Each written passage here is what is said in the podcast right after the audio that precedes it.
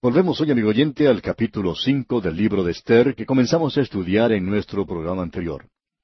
Vamos a comenzar nuestra lectura en el versículo cinco dentro de unos momentos. Usted recordará que en nuestro encuentro anterior observamos que esta muchacha Esther había hecho algo bastante audaz, heroico en realidad. Ella se había arriesgado a perder su vida. Su pueblo iba a ser destruido si alguien no se acercaba hasta el rey. Y ciertamente ninguna persona de su pueblo podría haber hecho eso, y ella era la única esperanza que ellos tenían, es decir, mirando las cosas desde el punto de vista humano.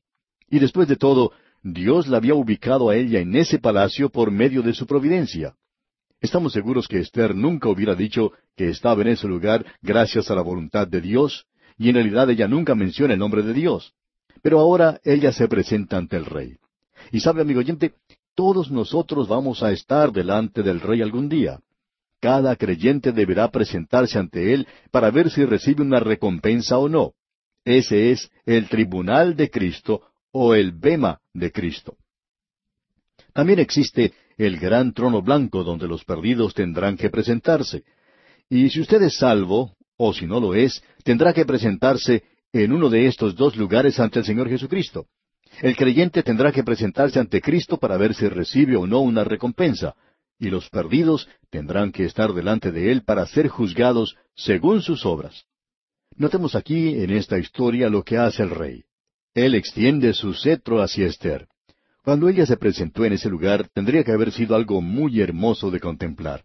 Ahora vemos que ella es también una persona maravillosa, y el rey extiende su cetro de gracia, digamos, hacia Esther. En el día de hoy, en realidad, nuestro Señor está reinando, no aquí en esta tierra, pero Él está reinando en el sentido que Él está extendiendo a este mundo perdido su cetro de gracia. Ya hemos visto cómo Él está obrando, porque en el momento en que el rey vio a Esther, le extendió su cetro de gracia, y le da también, por así decirlo, un cheque en blanco. Es decir, nadie había escrito la cantidad en él. Sin embargo, ya estaba firmado por el rey, por así decirlo. Él dijo, la mitad del reino es tuyo si lo quieres. Cualquier cosa es tuya, hasta la mitad del reino. Y podemos apreciar la mano invisible de Dios en esto. El rey se da cuenta que está ocurriendo algo que es de urgencia. Entonces, él dice que le va a entregar a ella todo y le extiende, por así decirlo, ese cheque en blanco. Y para nosotros también esto es algo maravilloso. El apóstol Pablo podía decir, mi Dios pues suplirá todo lo que os falte. Y hoy Él nos ha dado también esa clase de cheque en blanco y Él suplirá todas nuestras necesidades. Esto es algo maravilloso, ¿no le parece? Tenemos un rey magnífico, pero es mucho más que eso para nosotros. Él es nuestro Salvador, Él es el Salvador del mundo. Ahora el rey está haciendo todo esto por Esther. ¿Por qué? Gracias a la providencia de Dios. Ahora alguien quizá diga, ¿cómo puede usted saber que Dios está obrando en su vida? Pues bien, Leamos lo que dice el libro de Proverbios capítulo 21 versículo 1, donde dice, Como los repartimientos de las aguas, así está el corazón del rey en la mano de Jehová. A todo lo que quiere, lo inclina. Usted puede pensar que algunos de los gobernantes actuales son muy crueles, brutales, sin Dios, y eso es cierto, pero en realidad el corazón está en las manos del Señor. Dios lo puede oprimir en el momento que quiera y quitarlo de aquí y Él puede hacerlo correr como el agua que se dirige pendiente abajo. Y Dios está obrando aquí de una manera muy notable. Permítanos leer el versículo cinco porque Esther no realizó su petición ante el rey. Lo que ella hizo fue pedirle al rey y a Amán que fueran a comer con ella la comida que se había preparado, y ella daría a conocer su petición entonces. De paso podemos decir que en el versículo cuatro tenemos un acróstico en el idioma hebreo que deletrea el nombre de Dios. Personalmente no le damos mucha importancia a eso, simplemente nos limitamos a destacarlo en esta ocasión. Así es que se le envió un mensaje a Amán y en el versículo cinco de este capítulo cinco de Esther leemos Respondió el rey Daos prisa, llamad a Amán para hacer lo que Esther ha dicho. Vino pues el rey con Amán al banquete que Esther dispuso. Podría haber sido entonces cerca de la hora de comer, y el rey termina todos sus negocios y dice, bueno, ahora que busquen a Amán para que venga aquí. Ahora esta joven es muy tímida y podemos darnos cuenta de su reacción. Cuando ellos vienen a comer con ella, el rey nuevamente se da cuenta que ella todavía tiene temor y que hay algo que está oprimiendo su mente y su corazón. Pero ella tiene miedo de mencionarlo. Y veamos lo que el rey dice aquí en el versículo seis. Y dijo el rey a Esther en el banquete, mientras bebían vino, ¿Cuál es tu petición y te será otorgada? ¿Cuál es tu demanda? Aunque sea la mitad del reino, te será concedida. Podemos darnos cuenta de lo generoso y bondadoso que este rey es para con Esther. Cuando esto que él hace tendría que haberle ayudado mucho, ella no tiene ánimo para hacer conocer su petición todavía. Lo que Esther hace entonces es postergarla una vez más. Y en los versículos siete y ocho dice, Entonces respondió Esther y dijo, Mi petición y mi demanda es esta. Si he hallado gracia ante los ojos del rey, y si place al rey otorgar mi petición y conceder mi demanda, que venga el rey con Amán a otro banquete que les prepararé, y mañana haré conforme a lo que el rey ha mandado. O sea que ella quiere que el rey y Amán vuelvan a otro banquete que ella preparará, y que en el día de mañana ella entonces hará conocer su demanda al rey. Entonces no quedaba otra cosa que terminar de comer y retirarse. Luego leemos en el versículo nueve, y salió Amán aquel día contento y alegre de corazón. Pero cuando vio a Mardoqueo a la puerta del palacio del rey, que no se levantaba ni se movía de su lugar, se llenó de ira contra Mardoqueo. Creemos que al verlo tendría que haber murmurado, ya voy a arreglar las cuentas con este Mardoqueo.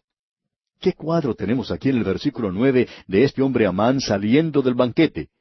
Lo que él está pensando es que en su opinión él había hecho un impacto en la reina y que ella quería que él regresara nuevamente al día siguiente para participar en otro banquete. Esta sección nos ilustra muy bien lo que leemos allá en el libro de Proverbios capítulo 18, versículo 12 donde dice, Antes del quebrantamiento se eleva el corazón del hombre, y antes de la honra es el abatimiento. Los griegos también tenían un proverbio parecido que dice algo así. Escuche usted. A quien los dioses destruirán, antes hacen enojar. Escuchemos ahora lo que Amán dice en el versículo diez de este capítulo cinco de Esther. Pero se refrenó Amán y vino a su casa, y mandó llamar a sus amigos y a Ceres su mujer. Ahora, ¿para qué hace esto?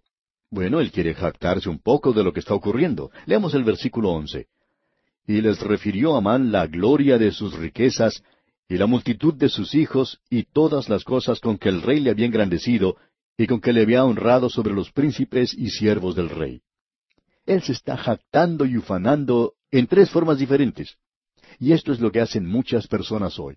Primero, él se está jactando de sus riquezas, de todas sus posesiones.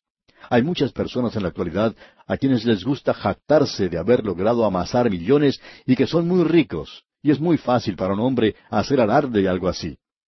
En segundo lugar, Amán se está jactando de sus hijos, y posiblemente él también se ufanaba de sus nietos. Luego, en tercer lugar, él se está jactando de haber sido promovido y de ocupar una alta posición. Este hombre Amán se está jactando de todas estas cosas. Ahora en el versículo doce leemos, y añadió Amán, también la reina Esther a ninguno hizo venir con el rey al banquete que ella dispuso, sino a mí. Y también para mañana estoy convidado por ella con el rey. En otras palabras, esta es otra cosa de la cual él puede hacer alarde. Él piensa que es un verdadero galanteador y eso es lo que está diciendo. Es muy humano, ¿no le parece? Pero también es muy villano y bribón. Esas son cosas que él podía considerar a su favor, pero tenía algo que realmente le molestaba y eso pesaba mucho más que cualquiera de las otras cosas mencionadas, y estaba en su contra. Leamos el versículo trece de este capítulo cinco de Esther. Pero todo esto de nada me sirve cada vez que veo al judío Mardoqueo sentado a la puerta del rey. O sea, mientras yo vea a ese hombre Mardoqueo sentado allí, e-, eso siempre me va a molestar mucho. Y una vez más debemos destacar aquí el hecho que este hombre, con su espíritu herido de esta manera, revela que son las cosas pequeñas las que le molestan más. Y como ya hemos indicado anteriormente, demostramos la clase de persona que somos por las cosas pequeñas que dejamos que nos molesten. Y ciertamente este hombre está dejando que estas cosas más pequeñas le perturben de tal manera que nos demuestra que en realidad él era muy poca cosa. Pero sigamos adelante. En el versículo catorce tenemos lo siguiente. Y le dijo Ceres, su mujer, y todos sus amigos, hagan una horca de cincuenta codos de altura, y mañana di al rey que cuelguen a Mardoqueo en ella, y entra alegre con el rey al banquete. Veamos aquí lo que está ocurriendo. Cuando él regresó a su hogar del trabajo esa noche, Amán llamó a sus amigos y a su esposa y comenzó a jactarse de todas estas cosas. Pero dijo, hay una cosa insignificante que me molesta en gran manera y que arruina todo lo demás, y eso se llama Mardoqueo. Pues bien, seré su esposa, una mujer muy buena, ¿verdad? Hermosa su sugerencia. Ella le dice, ¿por qué no haces construir una horca que mida cincuenta codos? Usted debe recordar que Mardoqueo quiere decir pequeño. Él era un hombre de corta estatura. ¿Por qué entonces hacer una horca que mida cincuenta codos? Eso sería más de veinte metros de altura. Es interesante notar que la amargura y el odio puedan motivar a los seres humanos a hacer cosas tan terribles. Por este medio, ellos dan un escape a todo el odio y la amargura que habían acumulado dentro de sí mismos. De modo que se lleva a cabo la construcción de la horca de cincuenta codos de altura. A Amán le agradó mucho la idea de su esposa, así es que inmediatamente él ordena que los obreros comiencen la tarea y durante toda esa noche uno podía haber escuchado el martillar y el acerruchar la madera mientras estos hombres trabajaban en la ciudad de Susa construyendo la horca para Mardoqueo. Esto era algo fuera de lo normal quizá para que esta gente trabajara durante la noche, pero durante toda la noche trabajaron para construir la horca. Y llegamos ahora al capítulo seis, y lo hemos titulado El rey que no podía dormir de noche. Este rey tuvo una noche muy desvelada y queremos observar lo que pasó. Leamos el primer versículo de este capítulo seis de Esther. Aquella misma noche se le fue el sueño al rey, y dijo que le trajesen el libro de las memorias y crónicas, y que las leyeran en su presencia. Ahora quizá esto parezca frívolo, no parecería ser algo de mucha importancia. Sin embargo, esa fue una noche desvelada para el rey. Y pensamos que este rey podría haber tenido muchas de esas noches. El gobernante de ese día, y creemos que hay muchos en este día también, probablemente sienten las muchas responsabilidades de su cargo y piensan que sus vidas se encuentran en peligro la mayor parte del tiempo. Pero en esta noche, el rey Jerjes no puede conciliar el sueño. Y por tanto llama a sus ayudantes a que le leyeran las crónicas del reino. Por medio de esta lectura, él se podía enterar de los acontecimientos que tuvieron lugar día a día en el reino, y pensamos que escuchar esto puede ser una tarea muy aburridora, algo similar a lo que uno escucha cuando uno tiene que participar en algunas reuniones donde se debe leer las cosas que se hicieron en la reunión anterior, y eso puede resultar bastante aburridor y quizá le ayude a dormir un poco a uno. Este rey, pues, no podía pedir un par de aspirinas para poder dormirse y decide entonces pedir que se le lea las crónicas del reino. Y no creemos que la lectura de estas cosas avanzara mucho, antes que el rey se quedara dormido. Ahora, la persona que estaba leyendo, quizá un secretario o uno de los siervos que tenía por costumbre leer para el rey, con una de esas voces monótonas que lo ponen a uno a dormir, este hombre abre por casualidad en ciertas páginas de las crónicas. Ah, ¿Dijimos casualidad? Bueno, sabemos ahora que están ocurriendo muchas cosas que parecen pequeñas, pero que comienzan a tomar más cuerpo y están revelando que la mano de Dios está dentro del guante de las circunstancias humanas. Él está actuando. Y aquí vemos que Él está prevaleciendo y dirigiendo por medio de su providencia. No fue un accidente que esa muchacha Esther hubiera llegado a ser reina, eso es muy obvio ahora. No fue tampoco un accidente que ella encontrara favor en los ojos del rey. No fue un accidente que ella hubiera podido entrar en su presencia y que su petición hubiera sido otorgada, es decir, que él asistiera a su banquete.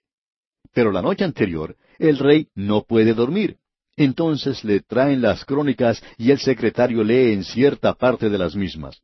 No es por accidente. Dios está prevaleciendo en todo esto por medio de su providencia, amigo oyente. Notemos lo que ocurre.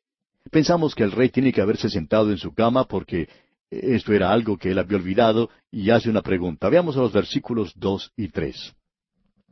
Entonces hallaron escrito que Mardoqueo había denunciado el complot de Victán y de Teres, dos eunucos del rey, de la guardia de la puerta, que habían procurado poner mano en el rey Asuero. Y dijo el rey, ¿Qué honra o qué distinción se hizo a Mardoqueo por esto? Y respondieron los servidores del rey, sus oficiales, Nada se ha hecho con él. El secretario se puso a buscar en el libro, miró en esta página y en la otra y dice, bueno, aquí no dice que se haya hecho nada con él. Entonces el rey se dio cuenta que este hombre le había hecho a él un gran servicio y quiere entonces recompensar a Mardoqueo. Ahora, mientras todo esto estaba ocurriendo dentro del palacio, hubo cierto ruido afuera, y el rey pregunta, ¿quién está en el patio? Hubo cierto ruido como de una persona entrando al lugar, y Amán había venido al patio exterior de la casa del rey. Amán tenía como propósito el asesinar a Mardoqueo, y se había levantado muy temprano para llevar a cabo sus planes. Él también había tenido problemas para dormir esa noche. Tenía dos cosas en su mente. Una de ellas es que quiere eliminar a Mardoqueo ahora mismo, y también quiere asistir a ese banquete que está siendo preparado por la reina Esther. Y cosas como estas pueden causar que uno pierda el sueño. Así es que él no ha dormido mucho y se levanta bien temprano en la mañana. Él se levantó temprano, dice aquí, para hablarle al rey, para que hiciese colgar a Mardoqueo en la horca que él le tenía preparada. Ahora nosotros podemos ver dos circunstancias que se unen, no por accidente, sino por medio de la providencia de Dios. Se había leído en las crónicas que Mardoqueo le había hecho un gran favor al rey y que no había sido recompensado. Y entonces el rey va a ver que Mardoqueo sea recompensado. Pero también detrás de todo esto hay algo más. Amán quiere darle muerte y ha llegado ante el rey para solicitar que Mardoqueo sea ahorcado. Así es que vemos un conflicto en el propósito de estos dos hombres. Notemos lo que ocurre. Amán podía entrar fácilmente a la presencia del rey, por tanto puede pasar ante él inmediatamente. Leamos el versículo cinco de este capítulo seis de Esther. Y los servidores del rey le respondieron, He aquí, Amán está en el patio, y el rey dijo, que entre. Él podía entrar muy fácilmente a la presencia del rey. Él es el primer ministro, y es obvio que él tenía algo muy importante en mente, por lo menos Amán pensaba que así era. Así es que Amán entra. Pero aún antes que Amán pudiera abrir su boca para decir algo, el rey comienza a hablar. Después de todo, él tiene la primera palabra. Y en la primera parte del versículo seis leemos, Entró pues Amán, y el rey le dijo, ¿qué se hará al hombre cuya honra desea el rey? El rey simplemente le estaba pidiendo un consejo a Amán. El rey dice, si hay un hombre en el reino a quien el rey quisiera honrar, ¿qué se debería hacer? Por supuesto que el rey está pensando en Mardoqueo, pero Amán está pensando en otra persona. Y en la segunda parte del versículo seis leemos, y dijo Amán en su corazón, ¿A quién deseará el rey honrar más que a mí? Él estaba pensando en sí mismo, y él reconocía que tenía una posición muy buena, y entonces piensa, bueno, el rey quiere hacer algo y es honrarme de una forma muy especial. Ya he sido invitado al banquete. Y esto es lo que le dice al rey. Escuche usted en los versículos siete al nueve. Y respondió Amán al rey, Para el varón cuya honra desea el rey, traigan el vestido real de que el rey se viste, y el caballo en que el rey cabalga, y la corona real que está puesta en su cabeza, y den el vestido y el caballo en mano de alguno de los príncipes más nobles del rey, y vistan a aquel varón cuya honra desea el rey, y llévenlo en el caballo por la plaza de la ciudad, y pregonen delante de él, así se hará al varón cuya honra desea el rey. ¿Cómo le parece a usted, amigo oyente, este consejo del primer ministro? Por supuesto que lo que el rey tenía en mente era completamente diferente a lo que estaba pensando Amán. Amán estaba pensando en sí mismo, él ya se sentía disfrutar de toda esa grandeza, de toda esa distinción y honra que el rey quería otorgar.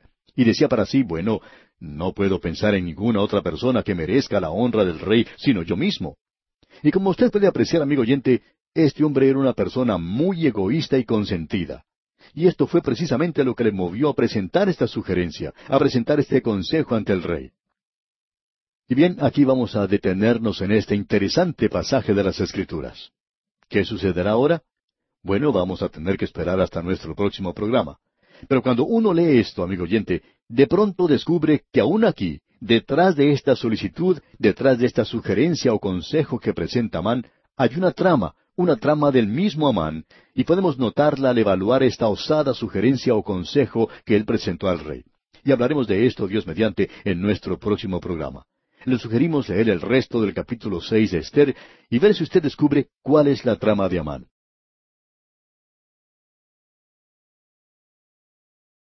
Continuamos hoy estudiando el capítulo seis de este libro de Esther. Y en nuestro programa anterior dejamos nuestro estudio en una situación bastante estratégica.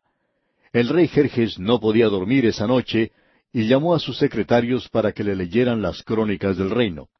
Allí encontraron que Mardoqueo le había rendido un servicio muy valioso al rey, pero que nunca había sido recompensado por ese servicio. Como resultado, ahora el rey siente que debe hacer algo por Mardoqueo. En ese mismo momento entra Amán a ver al rey era muy temprano en la mañana, y él iba a solicitar que se diera la orden para ahorcar a Mardoqueo. Amán ya había preparado la horca para ese hombre. Así es que nos encontramos en este momento tan interesante de la historia. Nos revela que Dios, por medio de su providencia, está obrando. El rey pues le hace una pregunta a Amán. ¿Qué se hará al hombre cuya honra desea el rey? Y Amán se puso a cavilar dentro de sí diciendo, No puedo pensar en ninguna otra persona que merezca la honra del rey sino yo mismo. Este hombre era en realidad una persona muy egoísta y consentida. En realidad tenía base para eso, así que él le presenta un programa muy destacado al rey. Leamos otra vez los versículos siete al nueve de este capítulo seis de Esther.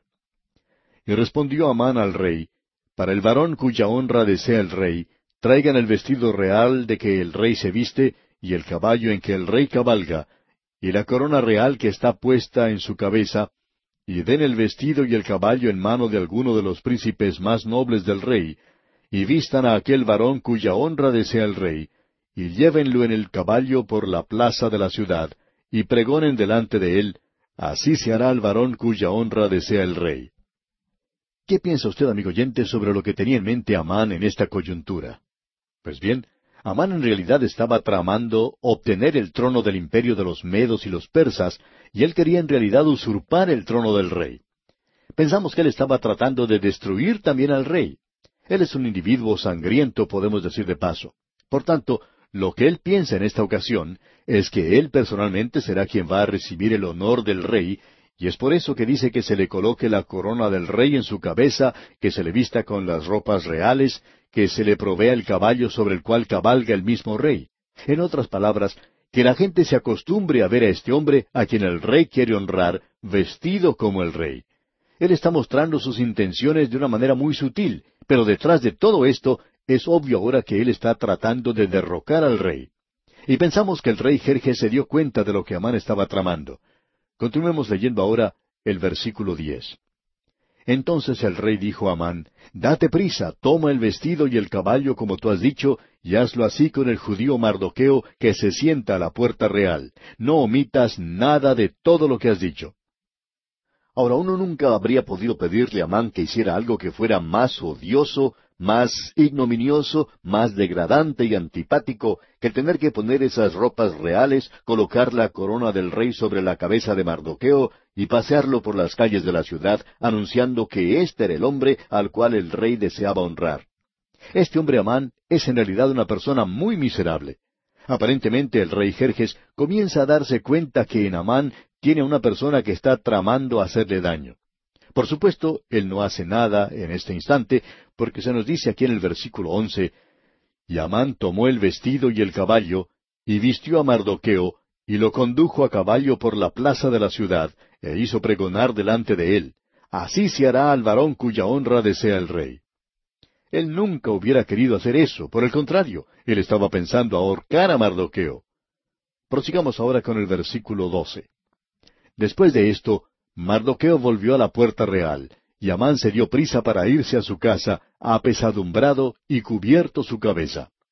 Él había sufrido una humillación muy grande, y notemos lo que ocurrió aquí en el versículo trece de este capítulo seis de Esther.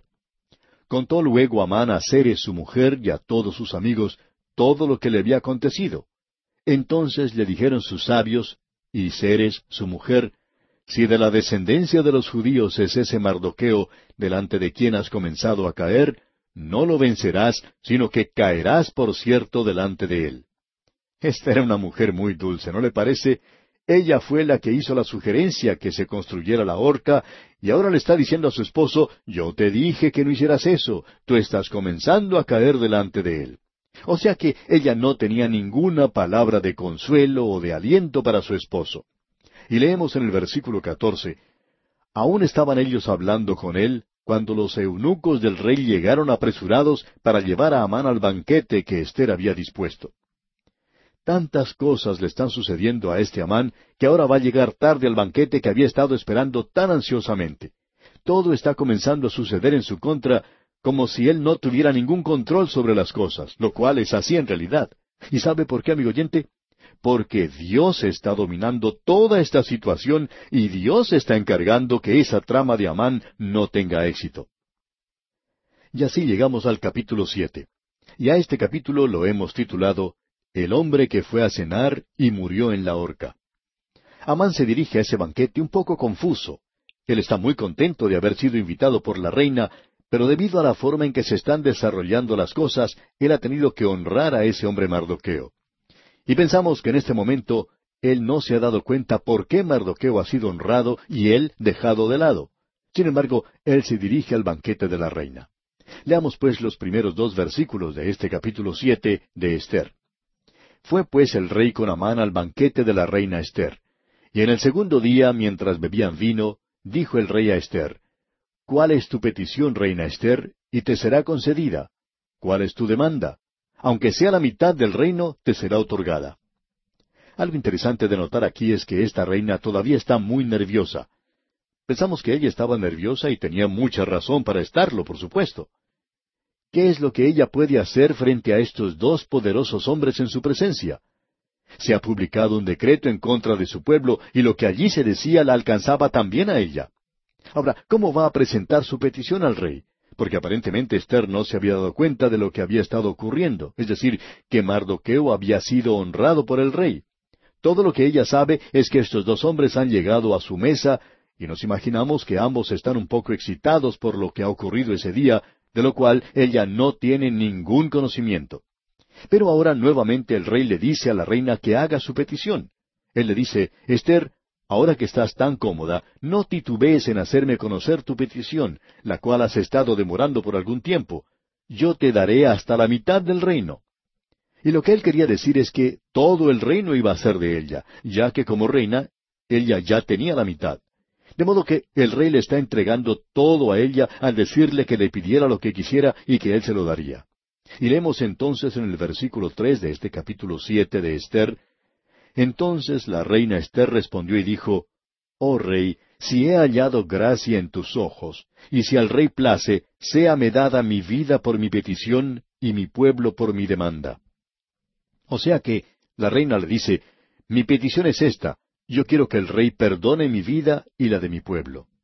Ahora el rey tiene que haberse sorprendido mucho, y si él estaba sorprendido, lo que estaba pasando en ese momento por la mente de Amán tenía que haber sido mucho más. Él nunca se había enterado que la reina era de la nación de Israel, que ella era una israelita. Y usted puede estar seguro, amigo oyente, que este hombre ahora puede estar sintiendo un poco de calor y se siente incómodo y agitado por la forma en que se están desarrollando las cosas. Entonces la reina dice en el versículo cuatro, porque hemos sido vendidos, yo y mi pueblo, para ser destruidos, para ser muertos y exterminados. Si para siervos y siervas fuéramos vendidos, me callaría, pero nuestra muerte sería para el rey un daño irreparable.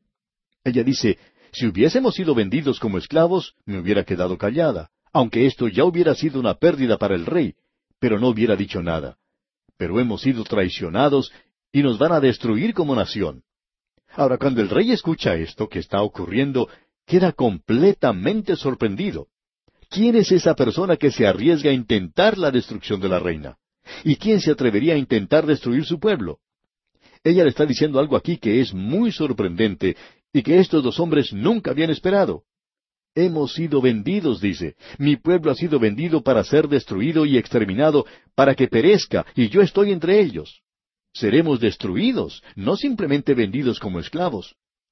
Y notemos ahora lo que ocurre aquí en el versículo cinco.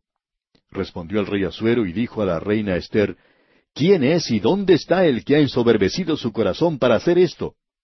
Este rey Jerjes nunca se había tomado el trabajo de investigar cuáles eran las personas a quienes Amán intentaba destruir, y todavía él no se ha dado cuenta completamente de lo que estaba pasando, él no sabe quién es la persona que estaba intentando destruir a la reina y a su pueblo. Él no puede creer que pueda haber alguien capaz de intentar algo así. Era simplemente algo inaudito. Este rey no se había preocupado por averiguar estas cosas, porque para él la vida humana era algo sin ningún valor. El que miles y miles de hombres hubieran perecido en esa campaña guerrera en Europa no le molestaba a él para nada. Él en realidad está haciendo una pregunta para la cual no tiene respuesta.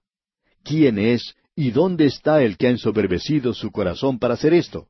¿Quién se atrevería a hacer tal cosa? Pensamos que en este momento todavía Amán no se había dado cuenta de lo que en realidad estaba ocurriendo.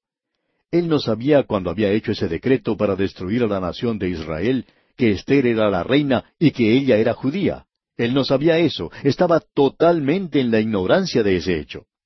Ahora usted se puede dar cuenta que Dios ha estado obrando detrás de las escenas. Dios, repetimos, está en las sombras cuidando a aquellos que le pertenecen. Dios ha expresado bien claro que ninguna arma iba a ser forjada contra ellos.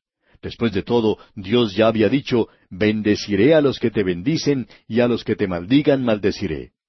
Si usted quisiera investigar la historia, podría darse cuenta de algo que es muy interesante en realidad. No hemos tomado el tiempo para estudiar todo eso en detalle, probablemente deberíamos haberlo hecho, pero nunca hemos intentado tomar a todas las naciones del mundo que han practicado el antisemitismo y observarlas detenidamente para ver lo que ocurrió con ellas. Durante la Inquisición española, en realidad España era la nación más poderosa del mundo en esa época. El hemisferio occidental fue descubierto por Cristóbal Colón. Él era italiano, pero estaba navegando bajo la bandera de España. Él tocó tierra en las Indias Occidentales e hizo la bandera española. Él descubrió esas tierras a nombre de la reina de España. Ahora España era una gran nación en esa época en particular. Pero, ¿qué fue lo que ocurrió? Pues bien, durante la época cuando la Armada Española estaba cerca de la costa de Inglaterra, en realidad lista para destruir a Gran Bretaña, se levantó una gran tormenta que destruyó esa gran flota. Y allí podemos ver la mano de Dios en acción, amigo oyente. La mano de Dios ha estado obrando y la podemos ver a través de toda la historia del mundo. España luego comenzó a andar cuesta abajo. ¿Por qué? Porque Dios cumple lo que promete, y había estado obrando por medio de su providencia. Dios actúa de esa manera. De modo que, aquí en la historia que tenemos ante nosotros, en este libro de Esther, vemos que Dios está actuando de una manera muy decidida. Entonces el rey hace esa pregunta. ¿Quién puede hacer una cosa así? Y en el versículo seis de este capítulo siete de Esther leemos, Esther dijo, El enemigo y adversario es este malvado Amán. Entonces se turbó Amán delante del rey y de la reina. Él no tenía nada que decir, había quedado mudo al darse cuenta que Esther era judía. Él ni soñaba siquiera que esto podía ser cierto, y él había hecho el decreto para que murieran, y aquí tiene a la misma reina que está rogando por su propia vida. El rey está bastante confuso. En realidad, él tiene que pensar esto bien porque Amán había sido su propio consejero, el de más confianza. Él es su primer ministro. Y notemos lo que ocurre. Leamos la primera parte del versículo siete. Luego el rey se levantó del banquete encendido en ira y se fue al huerto del palacio. ¿Por qué hizo eso? Él se fue allí para poder pensar a solas. Él decía, tengo que arreglar estas cosas en mi propia mente. No puedo creer que Amán haya hecho una cosa como esta. Pero aparentemente así había sido. Él creía lo que la reina le estaba diciendo. Y aquí él tiene a la reina rogándole por su propia vida a causa de lo que Amán había hecho. Pues bien, el rey quiere calmarse un poco y pensar bien las cosas. Él quiere pensar con claridad sobre lo que está ocurriendo. Y dice aquí la segunda parte del versículo siete, y se quedó Amán para suplicarle a la reina Esther por su vida, porque vio que estaba resuelto para él el mal de parte del rey. Y Amán, que había sido tan suelto de lengua para pedir que otros fueran condenados a muerte, ahora se convierte en un simple esclavo. Él en realidad se está arrastrando a los pies de la reina. Lo que ocurre es que él se ha vuelto loco. El miedo le ha hecho perder la razón, porque ¿qué es lo que está haciendo? Amán se pone de pie para rogar ante la reina Esther porque vio que estaba resuelto para él el mal de parte del rey, dice la última parte del versículo siete. Se había dado cuenta que el rey no iba a dejar pasar por alto esto que había ocurrido. Él iba a hacer algo. ¿Y qué es lo que hace Amán entonces? Él se arrodilla ante la reina para pedirle por su propia vida. Le está rogando que haga algo por él, y en su afán comienza a manosear a la reina. La reina estaba reclinada en un reclinatorio, una especie de sillón que se utilizaba en esos días durante las comidas. Y ahora Amán comienza a manosear a la reina. Él se ha vuelto loco, no se da cuenta en realidad de lo que está haciendo. Y notemos lo que ocurre aquí en el versículo ocho. Después el rey volvió del huerto del palacio al aposento del banquete, y Amán había caído sobre el lecho en que estaba Esther. Entonces dijo el rey, ¿Querrás también violar a la reina en mi propia casa? Al proferir el rey esta palabra, le cubrieron el rostro a Amán. Amán está rogándole a la reina por su vida, y ella está atemorizada de él, de eso puede usted estar seguro. Y cuando el rey vio eso, dijo, ¿Querrás también violar a la reina en mi propia casa? ¿Qué es lo que está tratando de hacer este hombre manoseando a la reina? Y eso, amigo oyente, no se hacía nunca. Pero este hombre ha perdido la razón. Este hombre Amán estaba loco. Al proferir el rey esta palabra, le cubrieron el rostro a Amán, dice la última parte del versículo ocho. Como usted puede ver, allí estaban unos eunucos observando todo lo que estaba pasando. Ellos no se habían movido de sus lugares. La reina no le había pedido ayuda a nadie. Ella estaba tan atemorizada que no atinó a hacer nada. Cuando regresa el rey y mira eso, no tiene que decir mucho más de lo que dijo. Él dice, ¿qué es lo que este hombre está pensando hacer? Y estos eunucos, hombres de gran estatura y fortaleza, se adelantan y toman a Amán y lo arrestan. ¿Y qué es lo que va a ocurrir ahora? Bueno, leamos aquí el versículo nueve. Y dijo Arbona, uno de los eunucos que servían al rey, He aquí en casa de Amán la horca de cincuenta codos de altura que hizo Amán para Mardoqueo, el cual había hablado bien por el rey. Entonces el rey dijo, Colgadlo en ella. Usted puede apreciar, amigo oyente, que Dios dice, No os engañéis, Dios no puede ser burlado. Todo lo que el hombre sembrare, eso también segará. Y eso fue lo que ocurrió aquí. Si Jacob pudiera hablarnos, nos diría que eso también ocurrió con él. Aún el mismo apóstol Pablo podría decir algo al respecto. Recuerda usted que él había dado su consentimiento en la muerte de Esteban, y ahora él se encuentra en Galacia y la multitud enardecida lo apedrea fuera de la ciudad y lo deja por muerto. ¿Por qué ocurre todo esto? Porque uno no se puede burlar de Dios, amigo oyente. Dios no es burlado por el hombre. Quien quiera que usted sea, amigo oyente, cualquier cosa que usted esté sembrando, no importa lo que sea, usted lo segará. Y aquí tenemos la ley por la cual Dios obra. Ahora notemos lo que dice el versículo diez de este capítulo siete de Esther. Así colgaron a Amán en la horca que él había hecho preparar para Mardoqueo, y se apaciguó la ira del rey. Para terminar hoy quisiéramos leer en el Salmo 37 los versículos 35 y 36. Escuche usted lo que dice el salmista. Vi yo al impío sumamente enaltecido y que se extendía como el laurel verde, pero él pasó, y he aquí ya no estaba. Lo busqué, y no fue hallado. Esto es muy interesante, ¿no le parece? Amigo oyente, usted puede tener su día. Usted puede ser un villano si lo quiere. Usted puede andar contra el plan y los propósitos de Dios para usted. Pero usted no va a poder derrotar a Dios, porque usted tendrá que salir de esta escena. Eso es lo que le pasó a Amán. Bien, nosotros no hemos finalizado aún con este libro de Esther porque todavía tenemos un gran mensaje en sus páginas para nosotros. Y veremos esto en nuestro próximo programa. Estamos seguros que usted seguirá paso a paso esta sin igual historia bíblica en la que se manifiesta la maravillosa providencia divina.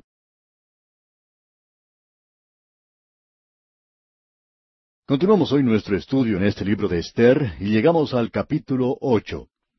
En nuestro programa anterior vimos que las circunstancias habían cambiado completamente. Había salido un decreto del rey que la nación de Israel tenía que ser destruida, pero Dios, por medio de su providencia, había colocado en el trono, al lado del rey, a una hermosa reina. Ahora esperamos que usted no trate de discutir el asunto de que esto era la voluntad de Dios. La voluntad de Dios para esta gente era que ellos regresaran a su propia tierra. Ellos estaban operando ahora por la providencia de Dios. Y muestra que Dios puede prevalecer, puede eh, dominar, cambiar las cosas muchas veces. Y usted y yo, amigo oyente, debemos estar agradecidos por eso, porque Él interviene muchas veces a nuestro favor para que podamos llevar adelante su propio plan y propósitos, cuando usted y yo estamos fuera de la voluntad de Dios. De modo que este hombre Amán, el que había hecho ese decreto de destruir a los judíos, muere en la misma horca que había construido para ahorcar a Mardoqueo. Él muere ahorcado en ese lugar. Pero algo que debemos notar, amigo oyente, es que el decreto que se había dado no ha sido cambiado. La nación de Israel todavía va a ser exterminada en la fecha establecida. Esa es la parte de la ley de los medos y los persas, y hablando claramente, no puede ser cambiada. No existe ninguna forma de poder cambiarla. Eso es algo que necesitamos reconocer porque es un verdadero problema el que tenemos ante nosotros. ¿Cómo pues será resuelto? Veamos lo que nos dice aquí el primer versículo del capítulo ocho de Esther.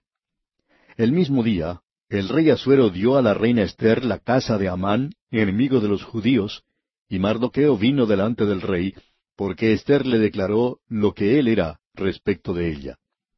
Ahora, por primera vez, Esther da a conocer que Mardoqueo era su padre adoptivo. Él era el mismo hombre que no se había querido inclinar ante Amán y por quien se promulgó este decreto, al comienzo de este estudio. Este hombre era el padre adoptivo de Esther, quien la había criado desde su temprana edad. Ahora el versículo dos de este capítulo ocho de Esther dice, Y se quitó el rey el anillo que recogió de Amán, y lo dio a Mardoqueo, y Esther puso a Mardoqueo sobre la casa de Amán. Parece que este rey era muy liberal en el uso de su anillo, algo que es muy importante, ya que con él se podía sellar cualquier ley, como la que se dio a conocer por medio de Amán para destruir a la nación de Israel. Ahora el rey le entrega el anillo a Mardoqueo. Bien, pensamos que ahora está en buenas manos. Pero el rey parece no tener mucho cuidado en la forma como pasa a Mardoqueo este anillo que tiene su firma grabada. Leamos el versículo tres ahora. Volvió luego Esther a hablar delante del rey y se echó a sus pies, llorando y rogándole que hiciese nula la maldad de Amán Agageo y su designio que había tramado contra los judíos. Como usted puede apreciar aquí, amigo oyente, nada se había hecho para cambiar esto. En realidad, esto no puede ser cambiado y no será cambiado. Necesitamos reconocer esto aquí en esta parte en particular. No se puede cambiar ese decreto y no será cambiado de ninguna manera. Ni siquiera el mismo rey lo podía hacer. Ya hemos visto esto antes, cuando se decidió quitar la reina Basti. Ahora lo que el rey puede hacer es enviar otro comunicado, se puede poner en vigencia otro decreto. La nación de Israel puede aprovecharse de este nuevo decreto si lo creen. Ellos pueden aceptar este medio de salvación que el rey provee para ellos. Y notemos lo que nos dicen aquí los versículos cuatro al seis de este capítulo ocho de Esther.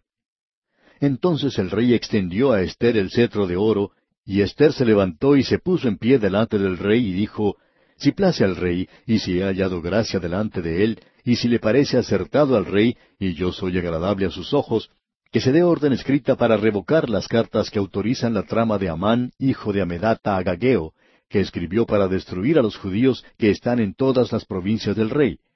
Porque, ¿cómo podré yo ver el mal que alcanzará mi pueblo? ¿Cómo podré yo ver la destrucción de mi nación? Lo que ocurre aquí es que si no se hace algo, el juicio contra Amán no tiene ningún valor. Algo debe hacerse para poder salvar a esta gente. Y notemos lo que se nos dice en el versículo siete. Respondió el rey Asuero a la reina Esther y a Mardoqueo el judío, He aquí yo he dado a Esther la casa de Amán, y a él han colgado en la horca por cuanto extendió su mano contra los judíos. Eso es bueno hasta ahora, pero eso no evita que la nación de Israel sufra las consecuencias de este decreto. Escuchemos lo que dicen los versículos ocho al doce ahora. Escribid pues vosotros a los judíos como bien os pareciere en nombre del rey, y selladlo con el anillo del rey, porque un edicto que se escribe en nombre del rey y se sella con el anillo del rey no puede ser revocado. Entonces fueron llamados los escribanos del rey en el mes tercero, que es Sivan, a los veintitrés días de ese mes, y se escribió conforme a todo lo que mandó Mardoqueo a los judíos y a los sátrapas, los capitanes y los príncipes de las provincias que había desde la India hasta Etiopía, ciento veintisiete provincias, a cada provincia según su escritura, y a cada pueblo conforme a su lengua, a los judíos también conforme a su escritura y lengua. Y escribió en nombre del rey Asuero, y lo selló con el anillo del rey, y envió cartas por medio de correos montados en caballos veloces procedentes de los repastos reales, que el rey daba facultad a los judíos que estaban en todas las ciudades para que se reuniesen y estuviesen a la defensa de su vida, prontos a destruir y matar y acabar con toda fuerza armada del pueblo o provincia que viniese contra ellos, y aun sus niños y mujeres, y apoderarse de sus bienes, en un mismo día en todas las provincias del rey Asuero, en el día trece del mes duodécimo, que es el mes de Adar.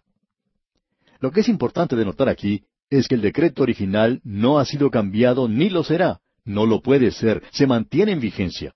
Pero ahora se hace otro decreto y es enviado de la misma manera que fue enviado el primero. Ha sido preparado por el rey y firmado con su propia firma. Y aquí se destaca nuevamente el lado dramático y detallado de todo esto, que el rey está ahora del lado de la nación de Israel. Antes había un juicio contra este pueblo. Ahora el rey está del lado de esta gente y el peso de la balanza se inclina hacia el otro lado. ¿Quién puede hacer algo en contra de los que tienen la protección del rey?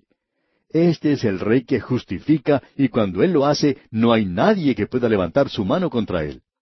Ahora este mensaje tiene que salir y tiene que ser enviado a las ciento veintisiete provincias del reino. Nuevamente en la capital hay mucho que hacer en los asuntos del gobierno. Como ya hemos dicho, había muchos edificios dedicados al servicio del rey, y aquí tenemos a una gran compañía de gente dedicada a la tarea gubernamental. Ellos tenían muchos problemas en esos días, ya que en cada provincia se hablaba un idioma diferente, y aún allí había muchas tribus que hablaban otros idiomas y dialectos, o sea que era una zona muy políglota.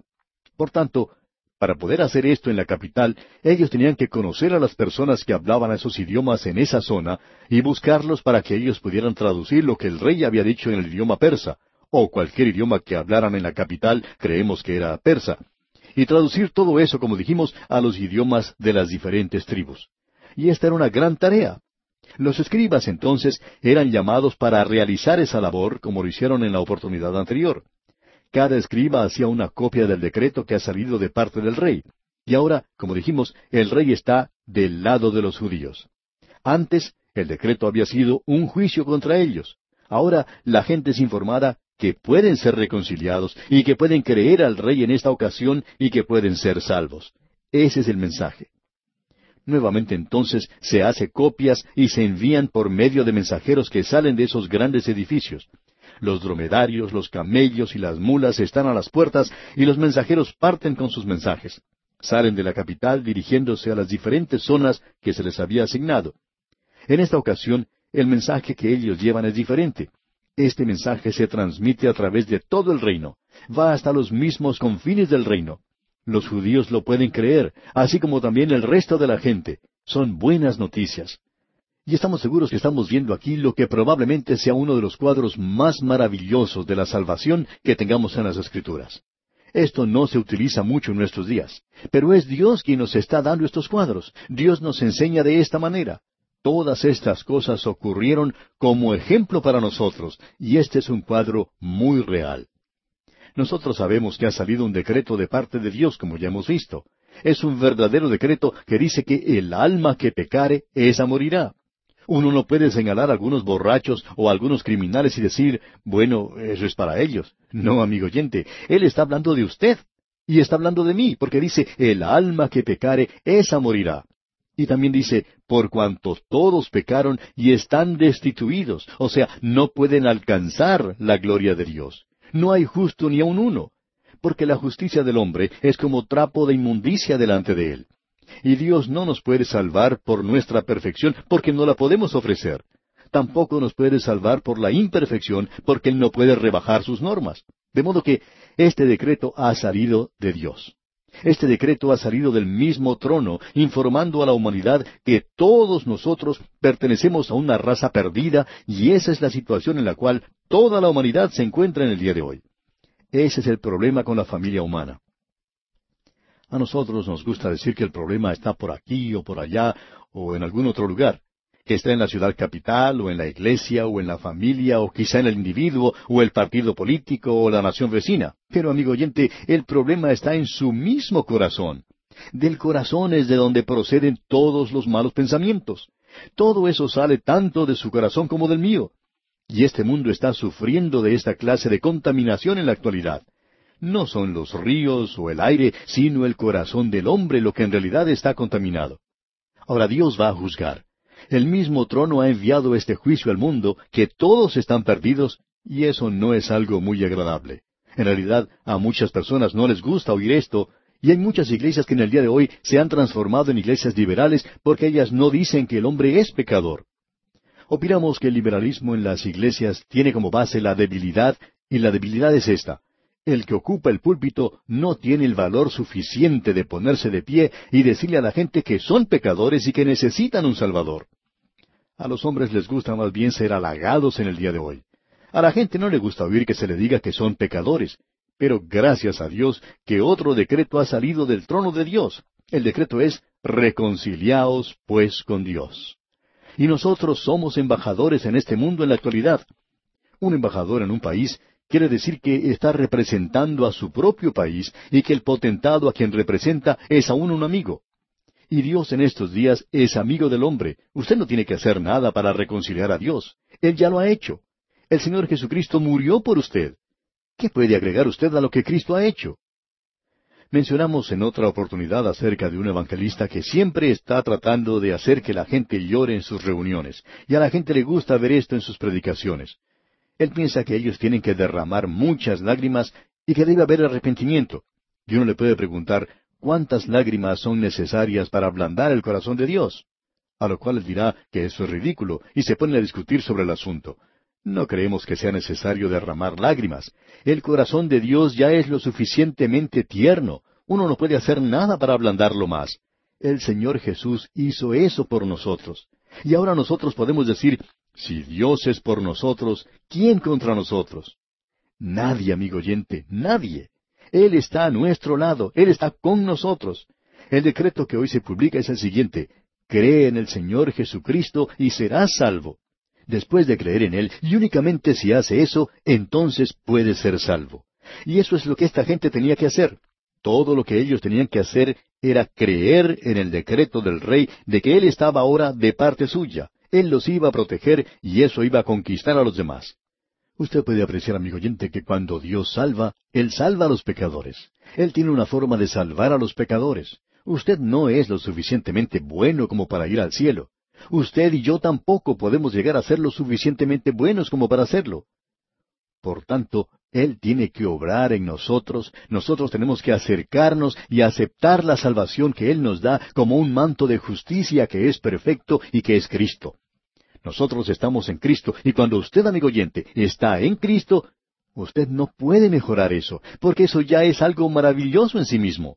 Él es el Salvador. Él murió por nosotros. Y cuando usted se acerca a Él y le acepta y le recibe como su propio Salvador, Él obrará en usted, porque Él no nos va a llevar al cielo en la forma en que estamos ahora. Tenemos que nacer de nuevo. El Señor Jesucristo le dijo a Nicodemo, tendrás que renacer tendrás que nacer de nuevo. Y el apóstol Pedro dice en su primera epístola capítulo uno versículo trece, siendo renacidos no de simiente corruptible, sino de incorruptible por la palabra de Dios que vive y permanece para siempre. Esa es la razón por la cual nosotros predicamos la palabra de Dios y esa es la razón por la cual la gente está renaciendo en la actualidad. Sus vidas están siendo cambiadas, totalmente transformadas. No le hablamos a la gente diciendo que tienen que entregar su vida a Dios como si nosotros tuviéramos algo que entregar. ¿Piensa usted que Dios quiere su antigua forma de vivir? Amigo oyente, Él quiere darle a usted una nueva vida. Él quiere regenerarlo, Él quiere salvarlo. Lo popular en el día de hoy es ignorar que uno es un pecador y que así puede ir a Jesucristo. Y muchas son las personas que han estado haciendo esto en las iglesias y en campañas evangelísticas, y ellos aún no han nacido de nuevo. ¿Sabe qué es lo que necesitan? Necesitan acudir a Cristo como pecadores. Esta gente, pues, o sea, los judíos, de los cuales hablábamos hace unos momentos, necesitaban reconocer este decreto que había sido promulgado por el rey y que ellos iban a ser destruidos. Tenían que creer eso. Y ahora ellos también tenían que creer que el rey estaba de su lado. Y amigo oyente, el rey está de nuestro lado. Nosotros somos embajadores, por tanto, de parte de Dios. Es por eso que nosotros podemos decir, reconciliaos con Dios. Él ya se ha reconciliado con usted, así es que este decreto del rey es divulgado por todas partes. Y veamos lo que dice aquí el versículo catorce de este capítulo ocho de Esther. Los correos, pues, montados en caballos veloces, salieron a toda prisa por la orden del rey, y el edicto fue dado en Susa, capital del reino. Ahora, en la única ocasión cuando es necesario hacer las cosas de prisa, es cuando se hace referencia a la salvación. La palabra de Dios dice, si oyereis hoy su voz. Y en este mismo momento hay muchas personas que están escuchando este programa, y no estamos tratando de asustar a nadie, pero amigo oyente, esta puede ser la última oportunidad que usted tenga de aceptar a Cristo. Así es que la palabra de Dios le dice, He aquí ahora el tiempo aceptable, he aquí ahora el día de salvación. Es esta la única vez que Dios quiere que usted se apresure a hacer algo, amigo oyente, y quiere que se dé prisa para ser salvo. El versículo quince dice, Y salió Mardoqueo de delante del rey con vestido real de azul y blanco, y una gran corona de oro, y un manto de lino y púrpura. La ciudad de Sus entonces se alegró y regocijó. Esto es muy diferente al silicio y a las cenizas que vimos anteriormente. Usted sabe que es maravilloso el ser salvo. Esto es lo único que puede brindarle gozo a su vida, amigo oyente, o sea, el ser salvo. Quizá usted pueda ir a un club nocturno, y me dicen que uno puede gastar grandes cantidades de dinero en solo una noche en esos lugares. Y posiblemente usted pase un buen tiempo, es decir, si usted es una persona que no es creyente, puede pasar un buen tiempo porque se puede emborrachar y puede ver el show y comer como un glotón. Pero tiene que reconocer que la mañana siguiente no va a tener un buen tiempo, se va a sentir bastante mal. Y en todo esto usted no va a conocer el verdadero gozo. Pero si usted se acerca a Cristo Jesús, entonces sí encontrará el gozo verdadero. Y dice el versículo 16, y los judíos tuvieron luz y alegría y gozo y honra. Esto es lo que Dios le ofrece a usted, amigo oyente, en este día. Luz. Jesucristo es la luz del mundo. Y alegría y gozo y honra. Eso es lo que le da dignidad al pecador, el ir al Salvador, que es Dios manifestado en la carne, el que murió por nosotros, eso le sacará a usted del cieno y del lodo en que se encuentra, le permitirá andar con su cabeza erguida a través de este mundo y regocijarse hoy. Nosotros necesitamos regocijarnos. ¿Es usted un creyente feliz, amigo oyente? Lo que le debería preguntar es si está gozoso en el día de hoy. ¿Tiene usted verdadero gozo en su corazón? Él quiere que esto sea una realidad en su vida. Leemos luego en el último versículo de este capítulo ocho lo siguiente y en cada provincia y en cada ciudad donde llegó el mandamiento del rey, los judíos tuvieron alegría y gozo, banquete y día de placer. Y muchos de entre los pueblos de la tierra se hacían judíos, porque el temor de los judíos había caído sobre ellos.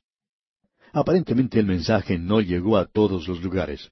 Y esto es triste porque podemos imaginarnos, como dijimos al comienzo, que quizá un millón de judíos pueden haber muerto en esta oportunidad porque el método de comunicaciones de ellos no era como los modernos. Ellos no lo podían anunciar por medio de la radio. Usted y yo, amigo oyente, debemos darle gracias a Dios por este maravilloso medio que es la radio, por el cual se puede proclamar el mensaje de Dios a todas partes. Y bien, aquí vamos a detenernos por hoy. En nuestro próximo programa daremos comienzo al estudio del capítulo nueve de este interesantísimo libro de Esther. Confiamos que la forma providencial como Dios obra en favor de los suyos le haya alentado a confiar mucho más en el Señor.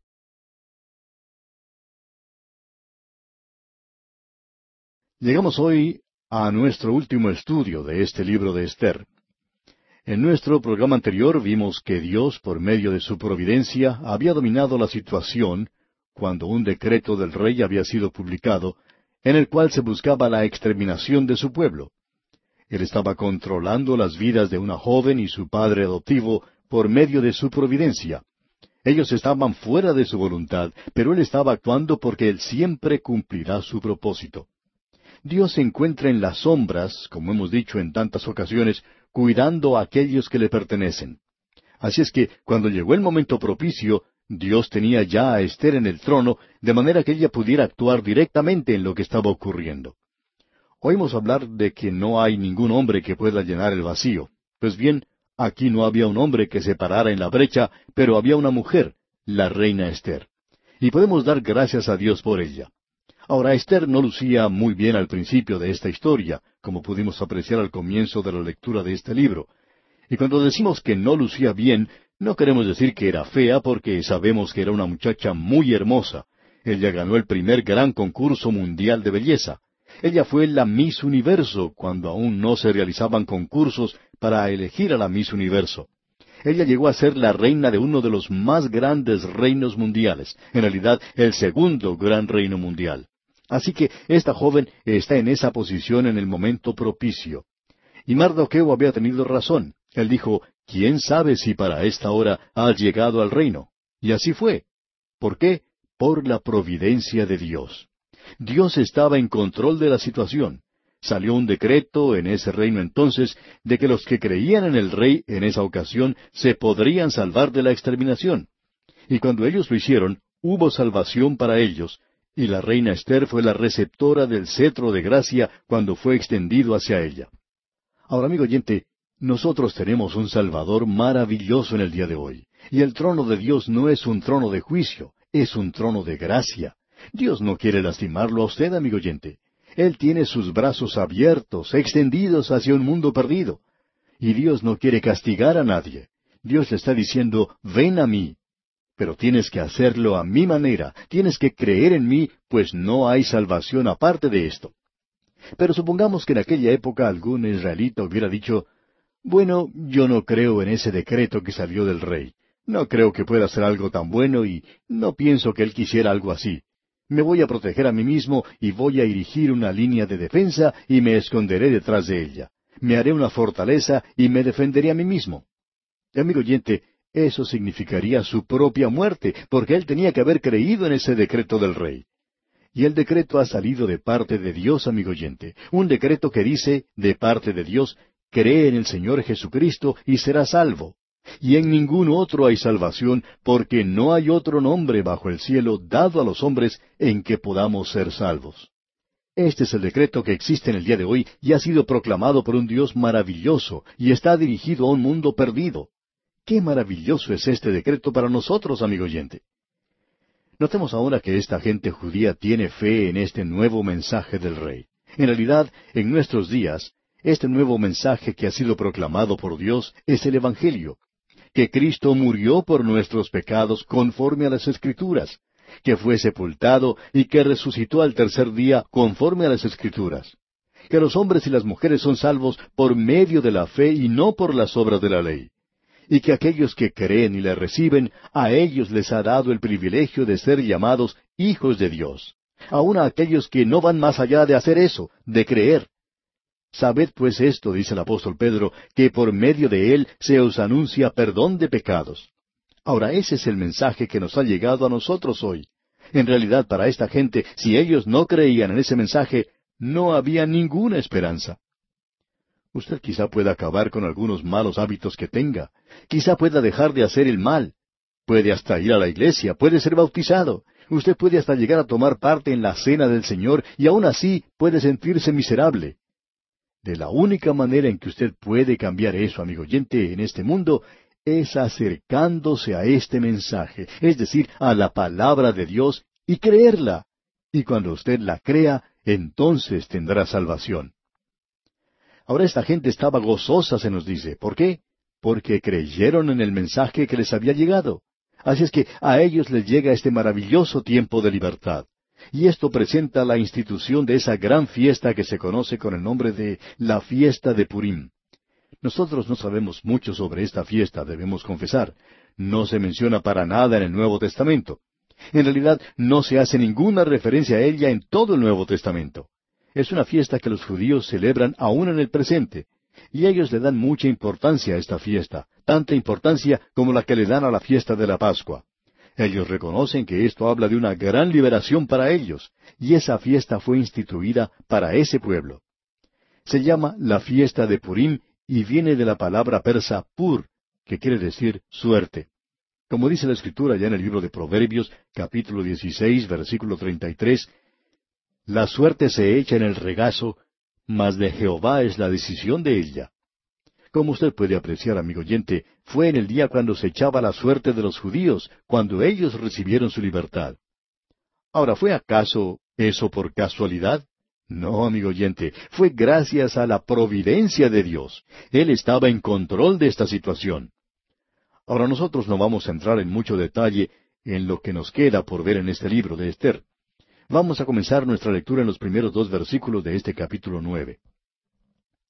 En el mes duodécimo, que es el mes de Adar, a los trece días del mismo mes, cuando debía ser ejecutado el mandamiento del rey y su decreto, el mismo día en que los enemigos de los judíos esperaban enseñorearse de ellos, sucedió lo contrario, porque los judíos se enseñorearon de los que los aborrecían. Los judíos se reunieron en sus ciudades, en todas las provincias del rey Asuero, para descargar su mano sobre los que habían procurado su mal, y nadie los pudo resistir, porque el temor de ellos había caído sobre todos los pueblos. Heroditis hizo una declaración después del regreso de Asuero de su compañía contra Grecia, de que la esposa de Asuero, en esa época, de nombre Amestría, era una reina cruel y vengativa. Ahora, Amestría, por supuesto, es Esther. Y usted se puede dar cuenta cómo los de afuera, por lo menos los griegos, tenían la impresión que ella era una persona cruel y vengativa, porque en realidad ella fue la que tomó este paso y pudo salvar a su pueblo. Se libró de Amán y también de aquellos otros que eran sus enemigos en esa época en particular. También podemos pensar lo que mucha gente sentía sobre el juicio con el cual se juzgó a los ayudantes de Hitler y que muchos de ellos, como se sabe, fueron condenados a prisión y a campos de concentración de la misma manera que ellos habían condenado a los judíos. En esa época y aún en el día de hoy hay muchas personas que piensan que eso quizá es un poco brutal y cruel, el de colocar a estos hombres en las prisiones y que ellos dicen deberían ser puestos en libertad y cosas por el estilo. Usted puede apreciar que el mundo puede engañar a aquellos que no conocen muy bien estas cosas y decir que eso era muy brutal y cruel, es decir, la forma en que estos hombres eran tratados. Pues bien, ellos eran culpables y merecían lo que recibieron. Probablemente recibieron lo justo por los crímenes cometidos. Se hizo justicia con ellos. Y eso también fue una realidad en el tiempo de Esther, pero usted puede darse cuenta cómo un rumor de esta naturaleza puede haberse divulgado. Ahora, en la primera parte del versículo dos de este capítulo nueve de Esther leímos Los judíos se reunieron en sus ciudades, en todas las provincias del rey Asuero, para descargar su mano sobre los que habían procurado su mal. En otras palabras, ellos se defendieron de sus enemigos. Y continuando la lectura del versículo dos y también el versículo tres dice Y nadie los pudo resistir, porque el temor de ellos había caído sobre todos los pueblos y todos los príncipes de las provincias, los sátrapas, capitanes y oficiales del rey, apoyaban a los judíos, porque el temor de Mardoqueo había caído sobre ellos. En otras palabras, el trono que antes los había condenado, ahora los estaba protegiendo. Y el trono de Dios nos protege a nosotros, amigo oyente. Eso es lo que Pablo quiso decir allá en el capítulo ocho de su epístola a los romanos cuando dijo, ¿Quién acusará a los escogidos de Dios? Dios es el que justifica. Ahora, ¿cómo justifica a Dios? Pues bien, ¿quién es el que condenará? Primero, Cristo es el que murió. Segundo, el que también resucitó. Tercero, el que además está a la diestra de Dios.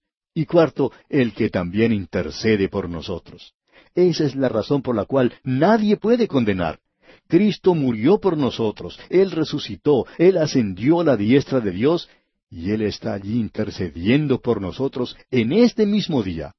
Esto es maravilloso realmente. Ahora Mardoqueo estaba al lado del rey. No ya ese hombre Amán que los había condenado a muerte, sino uno que pertenecía a su propio pueblo. Y nosotros tenemos a un hombre en la gloria. Él conoce perfectamente lo que usted siente. Él sabe cómo yo me siento. Y Él está allí intercediendo por usted y por mí. Esto es algo maravilloso, saber que tenemos a alguien allá arriba que está de nuestro lado. Como usted puede apreciar, amigo oyente, las cosas han cambiado para nosotros los pecadores. Continuemos ahora con nuestra lectura en el libro de Esther y leamos el versículo cuatro de este capítulo nueve. Pues Mardoqueo era grande en la casa del rey, y su fama iba por todas las provincias. Mardoqueo iba engrandeciéndose más y más. Y yo, amigo oyente, tengo un Salvador en el día de hoy. Él ha sido despreciado por este mundo. En realidad, la gente está diciendo muchas cosas sucias, blasfemias acerca de Él. Pero, amigo oyente, Él es el hombre que está en la gloria. Él es el Rey de Reyes. Él es el Señor de Señores. Él es el lirio de los valles. Él es el todo codiciable. Él es señalado entre diez mil y un día muy pronto vendrá. Por tanto, nosotros debemos practicar el doblar nuestras rodillas ante Él y adorarle y alabarle. Eso es muy importante. Él debería ser más dulce cada día para nosotros. Amigo oyente, ¿es usted un creyente que se regocija este año más de lo que se regocijó el año pasado? ¿O más de lo que se regocijó hace diez años? Yo le doy gracias a Dios que en la actualidad yo soy un creyente mucho más feliz de lo que era hace diez años. Y esto es algo realmente maravilloso. Ahora, en los versículos siguientes, tenemos la narración de lo que los judíos hicieron en su defensa contra aquellos que se levantaron contra ellos, y cómo ejecutaron a los hijos de Amán. Y luego en el versículo veinte de este capítulo nueve de Esther leemos, Y escribió Mardoqueo estas cosas, y envió cartas a todos los judíos que estaban en todas las provincias del rey Asuero, cercanos y distantes. Hay algunos oyentes que han escrito preguntando, ¿quién fue el escritor de este libro de Esther? Pues bien, dijimos que al final del libro por lo menos teníamos una sugerencia de quién lo había hecho y aquí la tenemos. Pensamos que fue Mardoqueo quien escribió este libro. Ahora los versículos 21 al 23 dicen, ordenándoles que celebrasen el día decimocuarto del mes de Adar y el decimoquinto del mismo cada año, como días en que los judíos tuvieron paz de sus enemigos, y como el mes que de tristeza se les cambió en alegría, y de luto en día bueno, que los hiciesen días de banquete y de gozo, y para enviar porciones cada uno a su vecino, y dádivas a los pobres. Y los judíos aceptaron hacer, según habían comenzado, lo que les escribió Mardoqueo. O sea que Mardoqueo estaba dándole un carácter oficial, digamos, a la institución de esta fiesta de Purim. Y leemos luego en los versículos 26 y 27, Por esto llamaron a estos días Purim, por el nombre Pur. Y debido a las palabras de esta carta, y por lo que ellos vieron sobre esto, y lo que llevó a su conocimiento, los judíos establecieron y tomaron sobre sí, sobre su descendencia y sobre todos los allegados a ellos, que no dejarían de celebrar estos dos días, según está escrito tocante a ellos, conforme a su tiempo, cada año. Y ellos, digamos de paso, han celebrado esta fiesta de Purim. Y eso en estos días debe ser recordado y guardado a través de toda generación, toda familia, en toda provincia y en toda ciudad, como vemos aquí en los versículos 28 y 29 y que estos días serían recordados y celebrados por todas las generaciones, familias, provincias y ciudades, que estos días de Purim no dejarían de ser guardados por los judíos y que su descendencia jamás dejaría de recordarlos. Y la reina Esther, hija de Abiail, y Mardoqueo el judío, suscribieron con plena autoridad esta segunda carta referente a Purim. Nuevamente preguntamos, ¿fue Mardoqueo quien escribió este libro? Bueno, pensamos que sí, que fue él quien lo hizo. Y pasando ahora al versículo 31 leemos, para confirmar estos días de Purim en sus tiempos señalados, según les había ordenado Mardoqueo el judío y la reina Esther, y según ellos habían tomado sobre sí y sobre su descendencia, para conmemorar el fin de los ayunos y de su clamor. Y luego, siguiendo más adelante, leamos el último versículo de este libro de Esther, el versículo tres del capítulo diez, que dice, porque Mardoqueo el judío fue el segundo después del rey Asuero y grande entre los judíos, y estimado por la multitud de sus hermanos, porque procuró el bienestar de su pueblo y habló paz para todo su linaje. Y amigo oyente, nosotros tenemos un Salvador que traerá paz algún día a este mundo. Notemos ahora aquí otra cosa. Hay tres oraciones que ellos oran en la época de la fiesta de Purim. Ellos le agradecen a Jehová que son contados dignos. La segunda oración es por la preservación de sus antepasados. Y la tercera oración es que ellos han vivido para disfrutar de otro festival. Nosotros como creyentes decimos en el día de hoy que en esto vemos la providencia de Dios. En la fiesta de la Pascua eso tiene para nosotros un significado espiritual. Cristo es nuestra Pascua y Él fue ofrecido por nosotros. En Él tenemos la salvación de Dios para nosotros. En la fiesta de Purim tenemos el poder que nos guarda, el poder de Dios que nos protege, su providencia, la soberanía de Dios. El escritor del libro de Proverbios dice allá en el capítulo 16, versículo 33, La suerte se echa en el regazo, mas de Jehová es la decisión de ella. Él guardará a su nación, Israel. Él guardará su iglesia, y Él guardará los individuos que son suyos. Él es capaz de salvar al más pequeño de todos aquellos que han llegado a Dios por medio de Él. Y nuevamente llegamos a esto. El creyente del día de hoy solo conoce un cuidado distante, providencial. Ellos no saben andar hoy con Dios en una comunión cercana, obedeciendo la palabra de Dios. Él nos conoce, nos ama y nos cuida. Nada puede disminuir esta gran verdad. Él nos da lo mejor a aquellos que dejamos que sea Él quien elija. Él quiere guiarle, amigo oyente, por sus ojos. Usted tiene que estar muy cerca de Él. Y debemos acercarnos cada vez más en la actualidad. Pero la mayoría de nosotros solo conoce esa lejana providencia de Dios. Cómo Él guía a aquellos que están alejados, que no desean ser guiados por Él. ¿Cuántos creyentes están andando hoy en su propia voluntad? Las cosas le suceden de una manera agradable. Brilla el sol en el firmamento. Se han quitado las piedras del camino y ellos pueden resolver todos los problemas que se presentan por sí mismos. Así es que no miran siquiera dónde está Dios.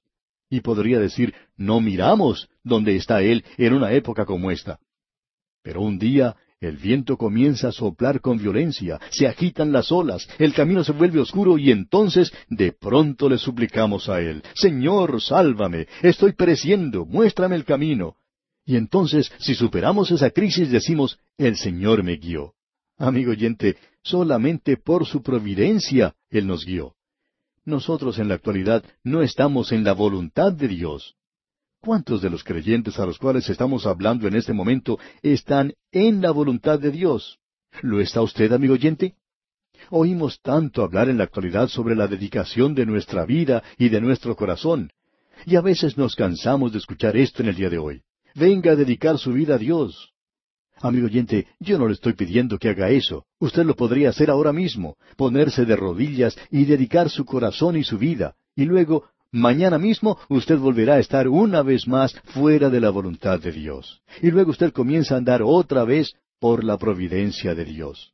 Amigo oyente, entienda esto. Él quiere dirigirle hoy. Él quiere guiarle directamente, quiere prevalecer sobre la voluntad suya. No nos interesa lo que usted esté haciendo o a dónde se esté dirigiendo. Tampoco interesa quién sea usted. Puede que sea una persona como Hitler, digamos, o aún como Judas Iscariote. Pero él prevaleció sobre lo que Judas Iscariote hizo, y él puede guiarle a usted, amigo oyente, no interesa quién sea. Usted puede conocer el gozo y el placer de acercarse a Él, de buscar la voluntad de Dios para su vida, no simplemente en un solo acto, sino de momento a momento, día a día. Usted no tiene que pasar al frente en alguna reunión de la iglesia para poder hacer esto. Lo puede hacer en este mismo momento, allí donde se encuentre, en la voluntad de Dios. Esto es maravilloso es algo que nos trae gozo. Él quiere guiarnos hoy, amigo oyente. Y así concluimos el estudio de este destacado libro de Esther.